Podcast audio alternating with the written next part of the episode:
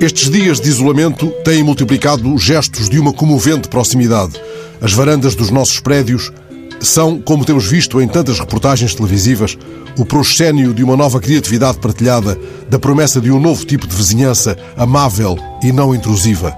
Mas elas podem ser, têm sido também, trincheira da mais feroz impiedade. O medo pode fabricar pequenos calígulas e isso talvez explique o acontecido em Leganés, perto de Madrid.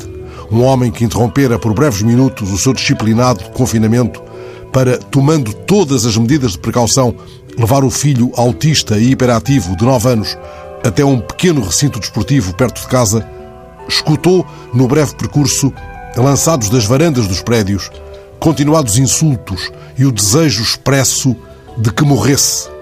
O caso é contado no jornal digital El Diário, numa reportagem sobre os justiceiros de varanda em tempos de quarentena. O jornal conta que, chamada por um dos pequenos calígulas de varanda, uma patrulha policial interpelou o homem, mas este tinha documentos assinados por um pediatra, validando a ação pela qual desatara nos vizinhos, desapiedados, as palavras iníquas. E a polícia, por isso, não o importunou. Quando este homem divulgou o caso no Twitter, muitos outros cidadãos espanhóis deram testemunho de experiências semelhantes. Houve quem lançasse ovos contra os que passam na rua.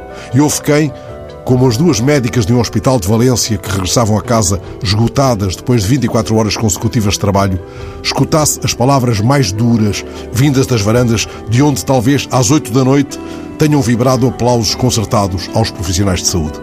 Sofia escreveu um poema sobre as varandas. É nas varandas que os poemas emergem, sussurra o primeiro verso. Esse poema evoca uma varanda onde Sofia amou a vida como coisa sagrada. Não levemos à varanda o pequeno Calígula. A rua já tem pegada maligna. Que baste.